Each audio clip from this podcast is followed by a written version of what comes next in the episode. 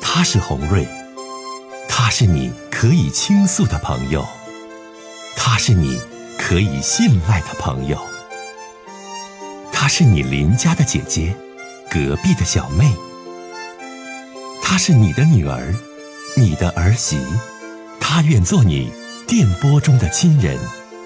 心有千千结，洪瑞与你相约。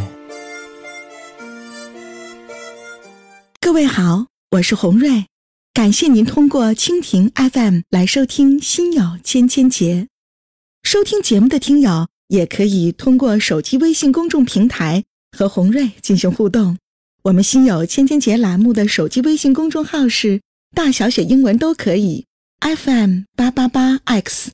FM 八八八 X，拿起您的手机，通过搜索 FM 八八八 X 就可以加入进来了。好的，接下来的时间，让我们来接听听众的热线。来，我们接通一位女士，听听这位女士的事儿。您好，喂，黄瑞吗？哎，你好，哎，这位女士，说说您的事儿我是您的老观众了，啊听众了。啊。您好，那个，我有什什么事儿呢？哈，怎么说呢？嗯就是吧，也这也不算啥事儿，反正就是吧，我老公吧，平时在外一天干活回家回家前吧，他不到位我，嗯嗯自己留一些。嗯完了他，我也没发现他有什么别的毛病，嗯，但是我就以我就怀疑他，他是钱指定是不到位我能挣多少钱呢？啊，你老公一个月的收入有多少钱？给我六七千块钱吧，哎，那挺能挣啊。是做什么工作的呀？就是个体，啊，个体户啊，呃，一个月你你你这个估计他能挣多少钱收入？估计他一天，我我就我我认为哈，他一天能攒个百八十块钱吧。啊，就自己有所保留，嗯，一个月能一万多块钱儿，嗯就是吧，我就说我就总以为他就是没我钱，你知道吗嗯嗯嗯嗯。但是我还没发现他有什别的什么，就是在外边有人儿，我还没发现。哎呀，大姐呀、你吧就是典型的想不开型儿，我得劝劝你。为什么这么说啊？一个月挣一万多块钱儿，大头钱儿都给你，他自己留点小金库，留就留吧，又没发现啥事儿，何必就非得整的那么尴尬的，不给人留一个空间呢？姐姐呀、但是我总以为就这男人，你说也不是，这也是从小小两口的，也不是半路的，他瞒着我干啥呀？也不见得妈，也呀兴许有朋友，你你听我说，大姐啊，有的时候我们去想一件事儿，咱把这事儿就往往这个歪里想，你怎么想好像怎么都他对不起你。但如果我们用一个正常的心态，抱着一个理解的态度去想你的爱人，那自己也就释然，何必这么疑心呢？既然说没有外心，没有外遇，挣一万给你六七千，他留两三千儿作为这个人家的这个小金库啊、跟朋友哥们儿喝喝酒了，随个礼了，那有啥不行的呀，姐姐呀，你想不开。我真是想不开，我真是 真就想不开。哎呀，你太逗了。我这人吧，啊你说我吧，现在在家里吧，嗯我大声不敢说，你知道吧？那时候我还怎么说呢？我就自己老纠结，自己老想不不开。要纠结，你要是六千块钱都不给你呢，真有人不跟你过呢，你不更啥也没有吗，姐姐呀？所以说不要这么疑心，享受于两口子过日子这种美好的生活。然后呢，人家大部分钱都放到家里了，这事儿也没啥说不过去的呀。我，俺家我女儿吧也总劝我，是妈啊，呀，那个我爸有点儿有点儿吧，你别老把他扣那么紧。对你姑娘说的挺好，嗯，我支持 你但是女我儿这就么是说的。。有时候听了也也挺，就是体为替为别人想想也寻思也是对，但是我还是我就是大老我也解不开这个这个心里解不开这个结听我说，对呀你是家庭妇女吧？你没有工作吧？啊。你没有工作，纯家庭妇女，你老公这么疼爱你，一个月挣钱百分之七十八十都给你，人自己留点钱零花，你就满足吧，知足吧，别再抠搜抠搜的了，别再问了，给人弄烦了，因为万一真就被你烦的有事儿了，你哭的心，你死的心都有了，知道吗，大姐？人家手头就有个两三块钱活动钱，你还抠那钱干啥呀？月月人家大钱都交家，那不行吗，姐姐呀、对不对？那人挺挺大老爷们儿，快五十岁了，那谁手兜里不得有个两三千块钱儿？是，反正吧，而且你这情况是你本身你自己还没有事业，没有工作，你完全都是家庭主妇靠着他。这种情况之下，你还抠着他干啥呀？你这也是一种病态，你必须得改变自己的心态我也知道啊是有病，但是啊！我心里就解不开这个结呢，你知我道吗？刚才不跟你说了吗？这是正常的。然后呢，你没发现你爱人有什么外遇，就不要再抠他了。手头人家留个两三千块钱儿，也不要就是不让人家有这个余地。你那样的话，只会让你们夫妻感情越走越远。多听听你女儿的劝，我觉得你女儿说的挺好的，可能女儿也更了解父母的这个呃双方的性格。啊，就说这么多，这位大姐，再见。接一位先生，听他的事儿。你好，先生，哎，欢迎您，这位先生，说说您的事儿好吗？呃，因为我有一次出轨出轨之后吧，我自个儿也很后悔。完，我跟他跟我的妻子坦然面对了。完，他并没对我恼或者怎么的。完，就在我看他内心那完，在在大面我做的时候对不起，但一瞬间整个的一瞬间开始，他就在这个混当中。先生，你听我说，你说话不清楚，电话声音也不好，你重新的调整一下，重说一下，好吧？你说您出轨了是吧？啊，什么时候的事儿？我我找一次小姐，我山西干活是找一次小姐的事儿。你在山西最后的话，你听我说话，你在山西干活做的这些事儿，你爱人怎么知道的？我跟他说的，我就是感情错了，对不住了，我坦然面对跟他说的这种事情，什么？坦然面对跟他说的这种事情。你爱人不知道没察觉，你主动跟你爱人说我怎么怎么样？ 嗯。哎呦，你继续说吧。嗯，完了后，他对我可不是这样，他我在后在第二年生活当中，他完了，他就自己他也做了出轨的事情，然后他做出轨的事儿是你发现的，也是他跟你说的呀。我发现了。嗯，然后呢？你你看我是不是不是应该让他出轨以后回来再接着他，还是现在就是他有回转信心就接着他？什么接着的？我没听懂。呃，就他出轨以后想回到我身边，他出轨是怎么回事儿啊？他出轨是跟人家都跑了，那场就是有有那男的过来跟他有有性接触，那男的是哪儿的呀？你认识吗？嗯、呃，外地的外地的是吗网？网网上嗯认识的，网上认识的是吧？现在他后悔了，想回回家，是这意思不？是啊。你想问我什么？接不接着他呀？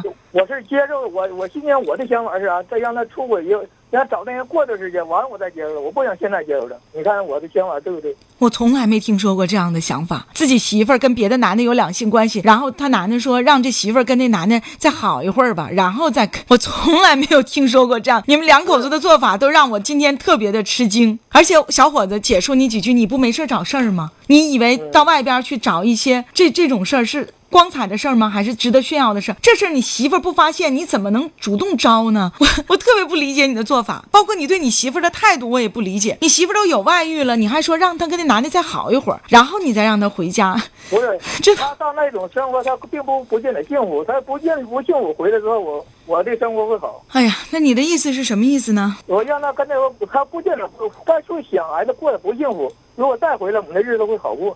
我不接你媳妇儿现在在哪儿？呢？我想问你，他在打工呢，她跟你还在一起住吗？还在一起过吗？他在打工，我们离婚了已经。你看你这说话就是典型交代不明白事儿的。那个，你俩已经离婚了，啊，因为什么离的呀？就因为这点小事儿，啊因为你出轨，因为他出轨，他说我，因为他出轨把婚离了，离多长时间了？嗯、不长，也都是不长时间。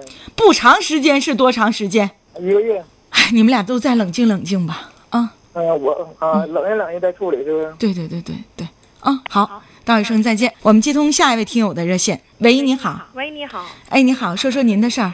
啊，我我今天挺激动，想跟你说说家里的事儿。嗯嗯，我母亲是是你这个这这个节目的非常忠实的那那听众。啊啊我吧，今年五十一岁了，啊，我四十七岁的时候，我为了父母一个八十六岁和八十三岁血栓后遗症的，我就从日本东京把工作全部辞了，回到回到鞍山，啊然啊后照顾我父母。啊在这之后吧，我照顾我父母两年。当时我们姐妹儿吧，我们家原来是人家说是五朵金花，嗯我嗯大姐和我二姐先后都去世了，然后我三姐和我四姐，我四姐现在在法国，我三姐在沈阳工作，啊他们也都退休了。但是吧，我就纠结在哪儿呢？就因为我照顾我父母两年之后，应该就是身体，我从日本工作挺辛劳的，我就没有太多能力，就再再继续侍奉我父母二十四小时的。然后，应该是我三姐沈阳那个来伺候，啊但是她伺候两个月之后，她就就走了，半夜十点她走。说父母就哭，我就回来，因为这个事儿，我父母说的有一个值也就十五万到十八万的房子，鞍山是一个单间，就说给我了，就因为这一件事儿，现在咱姐妹儿三个就那两个姐几乎就跟我不走了，不啊来往了，几乎就这样的状态。啊我就觉得你有家里这事儿大姐吧不哭啊？你有家庭没？我我我后找老公就人非常好，就是因为我照顾我父母这样的养老送终，什么都不要了，他就被我感动，就对我特别好，愿意跟我在一起为我父母养老送终这样的。所以那我还想问你，大姐，呃，你有孩子吗？我有女儿在日本东京，二十岁的时候，将近二十一岁，我就跟她谈，我说当初父母岁数大了，雪上后遗症不能自理，不能吃上饭。你女儿已经在日本读书还是定居了？我现在她已经定居了，去年结的婚。啊，那挺好，那不挺好吗？完你回来照顾父母完，又认识二婚找这男的，是这意思不？对对，但是就是，我就纠结在哪儿呢？你说为了赡养父母这个事儿吧，我总觉得说的你给爹妈都不管了，我总觉得你父母都不管的人，你说对妹妹还能怎么的？啊，你的哭泣是因为你你你跟这个姐妹之间的事对儿对是不啊？呃，不是因为因为我我我是个人的婚姻生活，我听懂了，听懂。懂了，这个听我懂好了。人谈不上是什么好人，但毕竟我遇到一个好人，愿意为我跟我一起赡养。你现在就是姐妹跟你反目，手啊对足就不是在都情不深，你对现对在心里特别难受，是这意思吧？是因为毕竟我父母吧，也不愿意看到这种局面。嗯嗯，现在你心中的纠结和矛盾是什么？你想问红瑞什么？您说吧，刚才已经把您这事儿听得差不多了，说吧，大姐。我现在想想纠结的事儿就是说，我父母毕竟这么大年龄，所以说他们都有走前后，就是离离开的那一天。就是姐妹儿之间，咱们就是因为这父母赡养的问题上，就都不再进行下去走。我觉得确实也有一点遗憾，但是就是怎么能够处理下去？我觉得虽然我们在外面工作或者见过很多世面，可是心里也很纠结。那我在我听来，来大姐，在我听来，我觉得矛盾最大的问题就是你这十七八万块钱的房子给你了，这是姐妹们的矛盾问题所在点，是这个吗？对对，我妈还有也就十十几万的存款，毕竟两个人都健在，将来一共加一起能三十多万块钱儿，说都给你了，呃对，他们就对对，就就说白了一句话，就基本上反目了，也都不管了，也回来看望我妈，也几乎说白了一句话。如果大姐，我举个例子可能很不恰当啊，我也是就这么随便一说。嗯如果说你说这三十万你不要呢，我照顾我的父母，但钱姐妹们平分，他们会怎么样？你他们，我想那可能会高兴吧。会高兴？那你愿不愿意这样去做呢？我我我我说实话，我的纠结是在于我前后在一起，呃，共总共将近是八年的时间。我父父亲血栓已经十年，不讲这些，大姐，你付出的我全知道。大姐，这个节目也不会有人知道你是谁，只要你坦诚心扉告诉我你的实话就可以了。实话，我毕竟八年来，我得自己有生活，有什么的。我不我是大姐，我这么说吧，我直接说了，不要再解释了。我的意思就是你不愿意，对吧？多多少少有点不平衡，跟不愿意比，有点不太平衡，是这个感觉。那你这个答案我也可以理解为，如果说父母给你的遗产三十几万，你平均分给你的姊妹几人，你还是不愿意这么去做的，对吧现在？吧当然，这个不愿意有你之前一系列的原因啊，一系列原因造成的不愿意，这个是有原因所在的，但是结果还是不愿意，对吧？对，嗯，所以 所以姐姐呀，你们之间这个矛盾调和起来就很困难，因为姐妹们所看到的是老人最后剩这三十多万块钱儿被你一个人所占了，并没有看到你之前八年的付出和努力，这不就在这儿吗？你自己呢是这个意思，就是你希望姐妹们和好如初。但如果你为父母尽孝赡养这八年，没有这我三十万块愿意跟他们钱，去平分，去平分确实是这样，因为这父母不是我个人的父母，就是大家都平分也。但是是我父母在最需要用人的时候，他们都离我父母而去。现在分钱的时候都上来了，我觉得这个有点说不过去。不是说不可以给钱，钱这东西，说实话，那你有没有问过你那姐姐说？那你看现在老人这么大年纪了，那么如果你们现在跟我穿混着伺候的话，那咱们也可以把遗嘱改了。那他们愿不愿意呢？他们就是这意思，就是我还不伺候老人，我还得要老人遗产，我能这么理解吗？现在可以这样这样的理解吧，就是伺候这咱将近五十八岁、六十岁的人，他说用他的话说也挺也挺累，我们也是发病的年龄，但是呢，要真正要钱呢，确实是要钱。所以我母亲从想他啊们有一次就说让他们到家里来看一看，我姐说给一万不去，给五万那咱到位来看父母。他就这句话更有点激怒我，就五万块钱看你上父母是什么意思？我父母现在年龄大了，实事求是说，这十几万块钱捏在手里，不见得是我能得到，就是他们还得是养老，还得是说实话吃药啊，还得是将来还得活下去，对不对？但你父母对遗产是什么意思？怎么分我父母配？现在一看他们这样，确实不管了，就这个钱也给我，就说愿意跟我就是给他养老送终都行。啊，我听懂了现。在无无依无靠了。毕我竟你家这点事儿我听明白了，大姐，那你现在心里纠结的就是为什么一奶同胞最后能这般对这对，就觉得怎么处理下去，觉得好像你说这个钱可以，就是说给他们，但是我实事求是说，到任何时候我感觉就就我父母和我最需要帮助的时候，就说的他们都不上前儿，我这钱给他，我就多少心里面不情愿。不是说的这钱不可以给，你说你帮我父母都为了，咱这将来养老送终了，就是说，呃，咱别说按照所谓社会主义分配原则，多劳多得少，家庭不是讲理的地方。但是最起码你得说能让你妹妹心里暖，确实感到亲情在，这钱给那是应该的，毕竟是是我们多少年多少给我父母点儿他吃豆腐攒下来的钱，他不是说的起起这什么，因为我父母毕竟也是工人家庭，不是好说什么干部哪来的钱，也就是我们出国辛辛苦苦挣一点钱，自己舍不得花。我听懂了，大姐，我听懂了，你们之间姐妹之间这矛盾，我全听明白了。哎啊，呃，听我说啊，其实吧，这个遗产的分配权，权利在于你父母那儿，对不对？你父母想把财产最后分给谁，或者是怎么去这个过继他的财产，这是父母，这是老人家，他最后百年之后他的遗愿，对吧？那么我们尽孝。我们尽孝就是我们尽孝，不是，其实你刚才也说了，我们尽孝不是为了要得到父母的钱，因为父母本身也不是多么的拥有多大的财富，而且呢，他们现在也都在世，还需要钱，对不对？所以你这样啊，大姐，我觉得首先得给你点个赞，因为在姐妹当中，你一直八年照顾着老人家，这是非常好的一种表现。你应该继续的孝顺下去，一定会有福报的，我的大姐我给我父母。这是第一点。第二一点，关于你姐妹，如果说你的姊妹就这么的无情无义，用钱来划分或者用钱来等价计算对父母的爱。那还理他们做什么呢？那么那还讲理干嘛呢？你能讲出理来，理不早讲出来了吗？懂道理的话，那不早尽孝了吗？你说呢？所以说，大姐，你跟他们斗这气都不值得。如果他们把你当姐妹，把你当同胞，如果他们心中有自己的老爹老妈，何至今日能能这样呢？